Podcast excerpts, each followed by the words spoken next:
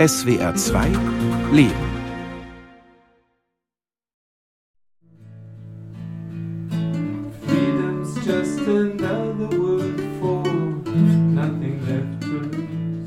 Ich habe 68 begonnen zu studieren und dann passierten natürlich viele Dinge, die mich daran gehindert haben. Es war die erste Demonstration, die ich mitgemacht habe gegen die Notstandsgesetze. Ich war völlig baff, dass das möglich war, dass man auf die Straße gehen konnte.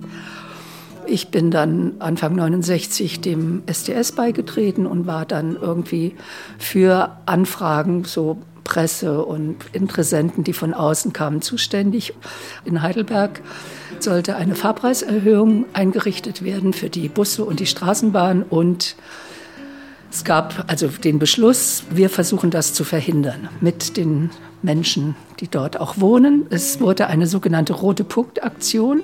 Das heißt, wir blockierten über Wochen die Straßenbahn und die Busse und boten den Leuten, die halt einen Lift brauchten, an, dass immer wenn ein roter Punkt auf einem Auto ist, dann kann man das anhalten und wird transportiert.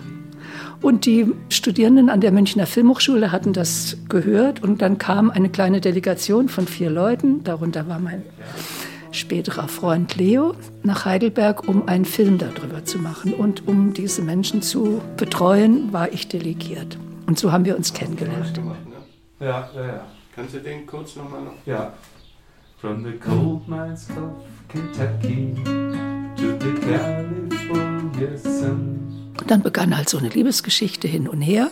Ich habe mich dann entschieden, äh, Psychologie und Politik und Pädagogik zu studieren und wechselte dann nach München und zog mit Leo in ein ganzes Haus mit vielen Filmern, also vielen von der Filmhochschule, was wir gemietet hatten. Und ja, so begann unsere Geschichte. Wir sind ein altes Paar, 51 Jahre, 52 Jahre inzwischen, bald, und leben seit über 40 Jahren, wohnen wir nicht mehr zusammen. Wir haben eine Tochter und eine Enkeltochter mittlerweile. Und diese Lebenskonstellation war für uns eine ganz, ganz gute Entscheidung. Seit einigen Monaten ist mein Lebensgefährte Leo in einer Einrichtung für Menschen mit Gedächtniseinschränkungen. Ja, das war ein großer Einschnitt in unserem Leben, aber vielleicht davor ein bisschen zu uns selbst. Also Leo ist 75, ich bin 73, ähm, beides Einzelkinder. Ich bin auf dem Land aufgewachsen. Leo ist in der Nachkriegszeit in Berlin geboren unter ganz schwierigen Umständen. Im Juni 45. Sein Vater war Leo Borchert, auch Leo, hat während des Krieges, also er war Dirigent in Berlin, Musiker, konnte nicht arbeiten, war im Widerstand in einer kleinen Gruppe, die nannte sich Onkel Emil, die vor allen Dingen sich darum gekümmert hat, jüdische Menschen mit Lebensmittelmarken zu versorgen, Unterkunft für sie zu finden und so. Ja. Der Vater ist russischer Herkunft. Unter Katharina der Großen ist die Familie von ihm aus Deutschland nach Russland gegangen und der Vater blieb in Berlin und wurde nach dem Zweiten Weltkrieg von sowohl den russischen Besatzungsmächten als auch von den Amerikanern und Engländern als Dirigent für die Philharmonie benannt und konnte auch bei der Geburt des Kindes nicht dabei sein, war in Berlin mit dem Fahrrad unterwegs, um die Musiker wieder zusammenzufinden und machte schon im Mai die ersten Konzerte, zum Teil im Freien, weil es ja mit den Seelen auch schwierig war. Währenddessen die Mutter von Leo Maria versucht hat, ihr Kind zu kriegen. Und es hat sehr lange gedauert, bis das Kind geboren werden konnte. Dann war alles gut und knapp acht Wochen nach Leos Geburt war der Vater, Leo Borchert, auf der Rückfahrt von einem Konzert. Da hat ein englischer Offizier ihn abgeholt und sie waren mit dem Auto unterwegs. Und in dieser Nacht war in Berlin, was ja Vier-Sektoren-Stadt war, eine ganz strenge Kontrolle. Und sie fuhren in den amerikanischen Sektor und wurden sozusagen zum Anhalten aufgefordert. Der Fahrer hat das nicht mitgekriegt und der amerikanische Posten schoss und Leos Vater war sofort tot. Ja, war ein großer Schlag, ein großer Schmerz auch natürlich für die Mutter. Das Ist auch vielleicht von daher interessant, weil das setzt sich in Leos Leben fort. Es ist von vielen Abbrüchen geprägt. Die Mutter hatte das Kind, hat sich sehr gesorgt, gekümmert.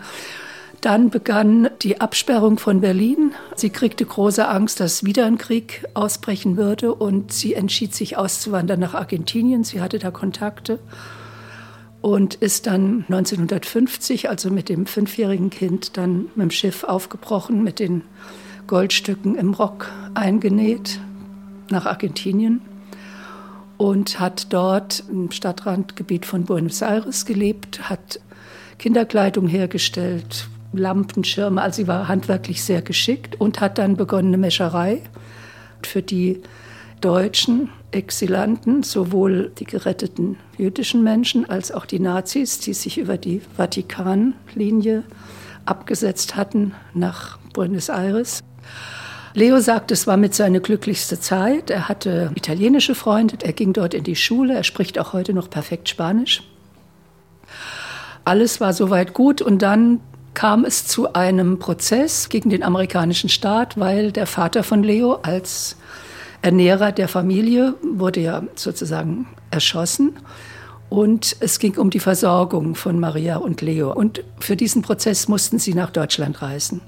Wieder mit dem Schiff. Sie dachte, mal vielleicht ein halbes Jahr, dann kehrt sie zurück. Und der Prozess zog sich ewig lange hin. Sie konnte nie wieder nach Argentinien zurückkommen. Sie lebten dann in Berlin. Es hat lang gedauert, bis sie den Prozess gewonnen hat.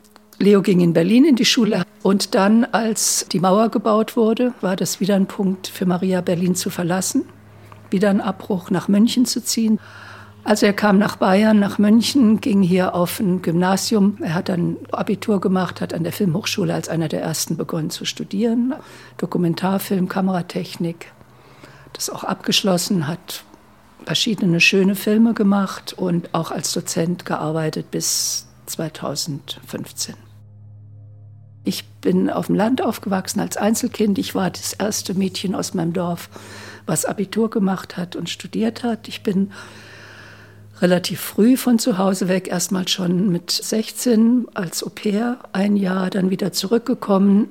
Ich hatte es gut, ich hatte einfach Eltern, die glücklich waren, dass es mich gab und ansonsten konnten sie mich nur unterstützen, konnten mir nicht sagen, was ich machen sollte. Und als ich Leo kennenlernte, 1969, bin ich mit ihm zu meinen Eltern gefahren.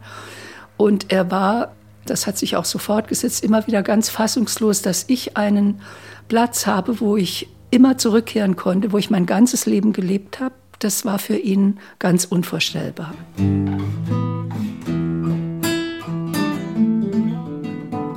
Wir lebten in dieser WG. Es war eine tolle Erfahrung, mit so vielen Menschen zusammenzuwohnen und zu gucken, dass das alles auch finanziell klappt. Und ich machte mein Vordiplom. Schließlich landeten wir hier in der Agnesstraße als Paar 1976 und nach zwei Jahren beschlossen wir, dass wir uns räumlich trennen wollten. Wir hatten so die Vorstellung, genau, Simone de Beauvoir und Jean-Paul Sartre wohnten auch nicht zusammen, konnten aber das doch alles gut managen. Und dann haben wir uns getrennt räumlich und hatten das Glück, dass Leo sehr schnell eben eine Wohnung gefunden hat. Ich blieb in der Wohnung. Das war ein langer Prozess, herauszufinden, wie könnte das gehen. 1980 wurde ich schwanger, habe entschieden, das Kind zu bekommen, habe Leo gebeten, wenn er möchte, ein Vater zu werden. Das war auch wieder nicht selbstverständlich. Also ich war entschieden, ich kriege das Kind und wenn Leo sich dazu bewegen kann, dann ist es gut und wenn nicht, ist das Kind halt mein Kind. Also mache ich das allein, um sozusagen. Genau, dann wurde die Tochter geboren, auch in der Agnesstraße. Leo war bei der Geburt dabei und es war ganz wunderbar und ganz wichtig, auch was die Beziehung zwischen der Tochter und ihm angeht und auch zwischen uns beiden. Also ja, dann war die Tochter mal hier, mal dort und das Leben entwickelte sich. Leo machte Filme, ich hatte mein Studium abgeschlossen, ich arbeitete eine Weile lang als äh, Psychologin und hatte aber die ganze Zeit parallel dazu immer schon Kino gemacht und zwar so eine Art ambulantes Kino zusammen mit Leo. Wir fuhren in Stadtteile, wo es kein Kino mehr gab oder überhaupt nie eins gab, also wie weiß ich, Neuperlach, und führten dort einmal in der Woche 16 mm Filme vor. Und zwar ohne pädagogische Absicht, sondern zur Freude. Also wir haben Filme gezeigt, die uns persönlich gefallen haben, nicht um die Jugendlichen irgendwie zu bilden. Also wir zeigten Achternbusch und Pasolini und Louis de Funès und Jerry Lewis. Und es waren immer wilde Mischungen, aber das war eine ganz, ganz große Freude. War eine gute Sache. Das endete dann nach der Geburt der Tochter, weil ich konnte das abends nicht mehr managen und das fiel zusammen mit dem Aufkommen der Videokopien und die Jugendlichen konnten sich dann selber versorgen. Dann ging diese Phase auch zu Ende. Und 1984 kam ich in Kontakt mit Tai Chi und ich war so auf der Suche nach etwas, was mein Lebensspektrum etwas erweitern könnte. Das hat mir gut gefallen. Dabei bin ich geblieben. Seit 1990 unterrichte ich eigenständig Tai Chi bis heute. Leo hat dann auch begonnen, in an verschiedenen Filmhochschulen zu unterrichten. Also so wurden wir dann doch irgendwie Lehrer und Lehrerinnen. Das ist meine Art zu leuchten. Ich gehe spazieren und singe. Ja. Wir haben, ohne zusammen zu wohnen, unsere Beziehung weiterentwickelt, hatten das Kind, haben das gut gemacht miteinander, denke ich, die Tochter Schritt voran. Und dann kam ein Punkt, das war 2013, wo mir und unserer Tochter, die ja schon erwachsen war zu diesem Zeitpunkt, auch inzwischen selbst ein Kind gekriegt hat, wiederum eine Tochter Selma, fiel uns auf, dass Leo ganz viel nachfragte in Gesprächen, also immer wieder Fragen stellte und da gingen so ein bisschen die Glocken bei uns an. Wir machten uns kundig und fanden raus, dass das eine Veränderung sein könnte, die in Richtung einer dementiellen Erkrankung gehen könnte. Es gab dann Schwierigkeiten auch für ihn beim Unterrichten, weil einfach er dort auch viele Wiederholungen hatte oder Sachen vergessen hatte. Wir merkten, es wurde immer angespannter für ihn, auch diesen doch sehr herausfordernden Unterricht zu gestalten. Und er spürte auch diese Veränderungen. Und in einigen oder ja, einer ganzen Reihe von Gesprächen von uns dreien, also Vater, Mutter, Kind, sind wir zu dem Punkt gekommen, dass er selbst diese Arbeit beenden sollte, damit es nicht in eine entwürdigende Situation ihn führt. Ich bin Rosanna, die Tochter von Leo, und wir haben ihm versucht zu erklären, wie wir die Situation sehen und dass er nicht mehr arbeiten sollte. Aber er wollte das nicht glauben, weil er ja einfach nicht bewusst hat, was passiert ist oder was er nicht mehr konnte oder dass er alles Mögliche vergisst und verwechselt und das war schwer für ihn. Wir haben das auch immer wieder gemacht, immer wieder solche Gespräche geführt. Das war schon ein großer Einschnitt für ihn, auch finanzieller Art, weil seine Rente relativ wenig ist und er war darauf angewiesen, dass er dieses Einkommen hat. Aber er hat dann die Arbeit beendet, 2016. Die Veränderungen schritten voran, aber es war alles noch wirklich gut handhabbar. Also Leo lebte ja dann praktisch schon über 30 Jahre alleine er war nicht sozusagen eingebunden in so einen Paarzusammenhang, wo die Frau sich kümmert, sondern er hat seine Sachen gemacht, ich habe meine Sachen gemacht, wir haben uns gut unterstützt. Dann gab es 2017 eine Situation, wo sich die Absenzen einfach verstärkten, wo es schwieriger wurde, dann haben wir das so gelöst, dass ich eine Vorsorgevollmacht bekam. Da wir ja nicht verheiratet sind, hätte ich sonst gar keine Möglichkeit gehabt, auch tätig zu werden in seinem Sinn. Ich habe seine Geldgeschichten übernommen, also habe sein Erspartes verwaltet, mich um Dinge, die zu regeln waren, wie Arztbesuche, aber auch Wohnungsangelegenheiten, also mit der Hausverwaltung zu sprechen. All diese Sachen, das wurde mehr und mehr meine Arbeit, weil er konnte sich einfach ganz schnell nicht mehr erinnern. Ich bin Selma, die Enkeltochter vom Leo. Also ich habe auch gemerkt, so dass er jetzt sich nicht mehr so gut an Sachen erinnert. Er hat mich auch Sachen ziemlich oft nacheinander gefragt und dann musste ich ihm das ziemlich oft sagen und er wurde halt auch mehr als früher ein bisschen ähm, stinkiger. Wir konnten in Grenzen über die Situation reden und Leo hat es lange geleugnet. Er sah sich immer als jemand, der in einem normalen Prozess altert und manchmal vergisst man halt was. Und dann gab es Momente, wo er plötzlich das realisiert und dann ist er zerbrochen. Und es war auch klar, wir hätten kein Heim bezahlen können. Das Geld war nicht da gewesen. Und dann kam ich zu der Information, dass es Wohngemeinschaften gibt für Menschen mit demenziellen Erkrankungen und habe Kontakt aufgenommen. Ich wollte etwas finden, wo ich gut mit dem Fahrrad sein kann. Und das ist hier im Norden von München.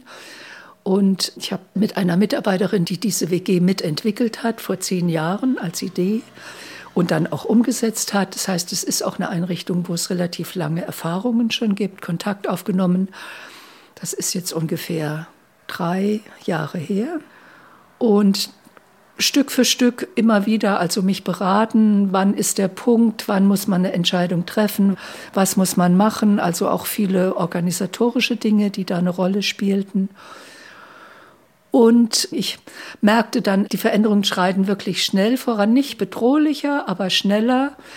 Dann haben wir uns entschieden, dass wir ähm, 2018, da waren wir 49 Jahre zusammen, haben wir ein großes Fest gefeiert. Sieben mal sieben Jahre Leo und Beatrix.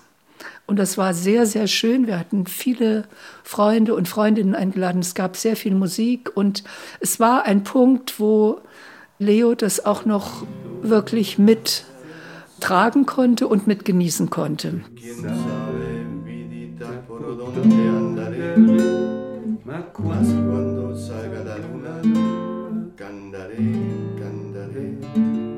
Hier ist der Matthias Frei. Ich arbeite mit Leo mit heilpädagogischer Musiktherapie. Und das Besondere ist, dass ich ihn als Person schon privat kenne, aus meiner Jugendzeit sogar. Und da haben sie dann im Freien oder in irgendwelchen Baracken mit einer Leinwand aufgebaut und dann so äh, schöne Filme gezeigt. Daher kenne ich Leo und wir sind immer in Verbindung geblieben über Musik. Und zuletzt war ich eingeladen zu einem Geburtstag, wo ich dann deutlich sah, dass Leo in eine Demenz geht oder ist. Ja, das hat mich schon äh, bewegt. Ich habe ihn schon bevor er in die WG zog gefragt, ob er nicht zu ihm nach Hause kommt, um mit ihm zu musizieren. Und das konnte sich dann in der WG fortsetzen. Das hat von Anfang an total Spaß gemacht. Das war dann noch sein Geburtstag, genau.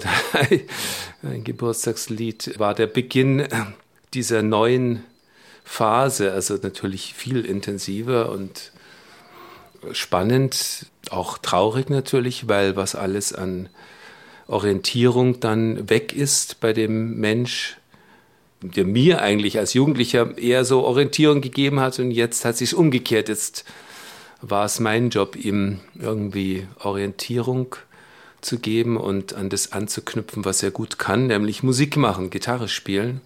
Ich habe den Eindruck, es tut ihm gut äh, und mir macht es großen Spaß, und im Sommer 2020 zum Herbst hin, es hat eigentlich mit Corona nicht so viel zu tun, entstand eine Situation, wo ich merkte, ich kann die Alltagsstruktur nicht mehr aufrechterhalten. Also es entgleitet mir einfach. Leo hatte mehrere Tage nicht gegessen.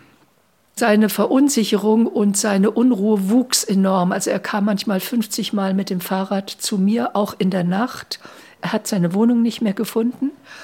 Ich habe ihn dann zurückbegleitet, ihn beruhigt. Nach einer Stunde war er manchmal wieder da. Ich habe ja die ganze Zeit auch 2020 unterrichtet. Ich kam abends um 10 Uhr zurück vom Unterricht. Leo stand vor meiner Tür, völlig aufgelöst, wusste nicht mehr, was Sache ist. Aber es wurde kein Zimmer frei in der Wohngemeinschaft. Und dann im Herbst, Anfang November, wurde ein Zimmer frei. Wir haben uns dafür entschieden. Wir konnten das nicht mit Leo besprechen. Ich hatte ihm schon immer wieder mal erzählt, es gibt so eine Möglichkeit. Wir waren auch mal dort, haben das von außen angeguckt mit den Fahrrädern. Aber die Entscheidung fiel nicht in Absprache mit ihm, weil das hätte ganz, ganz viele Komplikationen erzeugt und noch eine größere Verunsicherung. Er hätte das abgelehnt, bin ich sicher, weil er brauchte es nicht. Er wäre am liebsten zu mir in meine Wohnung gezogen, aber es war klar, das wird für mich nicht gehen, weil ich merkte, ich äh, will und muss weiter unterrichten, auch aus finanziellen Gründen und auch weil das mich kräftigt und stärkt und ich kann nicht parallel dazu die Sorge für Leo tragen, wobei ich auch gemerkt habe, auch die in den Angehörigengruppen, die Frauen, die das versucht haben, kamen alle an den Punkt, wo sie sagten mussten, es kann nicht eine Person oder zwei Personen das leisten. Das geht einfach nicht. Dann kam der Umzug. Wir haben Leo abgeholt und ihn in die Wohngemeinschaft gebracht. Er war interessiert, aber dann entstand sehr schnell die Situation, ich will nach Hause. Es gab die Erklärungen dafür. Er hat es auch verstehen können, dass es eine finanzielle Erleichterung ist. Diese Wohngemeinschaft, in der Leo jetzt einen Platz gefunden hat, ist eine Wohngemeinschaft, die speziell für Menschen mit wenig Geld gedacht ist. Das heißt, wenn die Ersparnisse verbraucht sind, dann gibt es die Möglichkeit, dass der bayerische Staat mit in die Finanzierung eintritt. Und das war sozusagen die Lösung. Also da kamen viele Punkte zusammen. Das heißt, dort sind auch Menschen, ähnlich wie er, die auch im künstlerischen Bereich gearbeitet haben und wenig Rente haben. Und wir fanden viel Unterstützung, was auch diese ganzen Anträge angeht, was wirklich ein Thema für sich ist.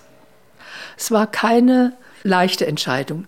Dieser Übergang in die Demenz-WG, das war schon einfach ein Riesenschritt, sehr, sehr schwer für ihn und alle Beteiligten, weil er einfach natürlich seine Autonomie eingebüßt hat und das war hart, ja. Und in der Musik, ja, das war so ein Feld, was, glaube ich, so ein bisschen einen Ausgleich ihm geben konnte. Es war dann schon sehr schnell wieder möglich, dass er in der Musik einfach im Augenblick, im Jetzt war und dann folgte den Fingern mit Melodien, die ihn irgendwo hintragen und uns zusammen irgendwo hintragen. Es war dann wirklich minutenlang, dass er dann ganz weg war von dem Leid. Die Leute werden dort integriert. Da wird jeden Tag gekocht. Das war auch was, was ich sehr gut fand. Sie werden beteiligt beim Wäschemachen und so weiter. Ja, es gibt Angebote. Und da war ich dann sehr froh, dass er einziehen konnte. The river is deep, the boat ashore.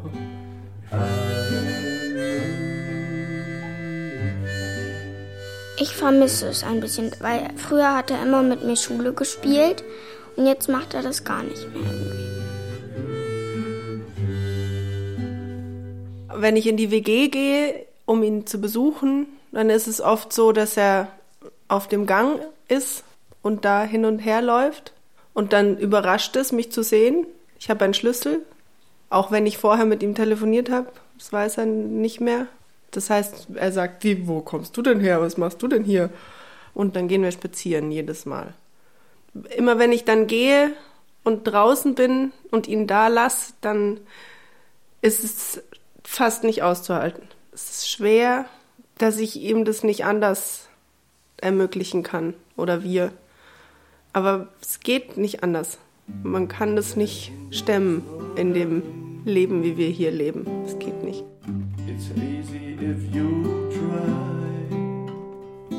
Ich kann mit Leo zusammen nichts mehr entscheiden. Ich entscheide über ihn.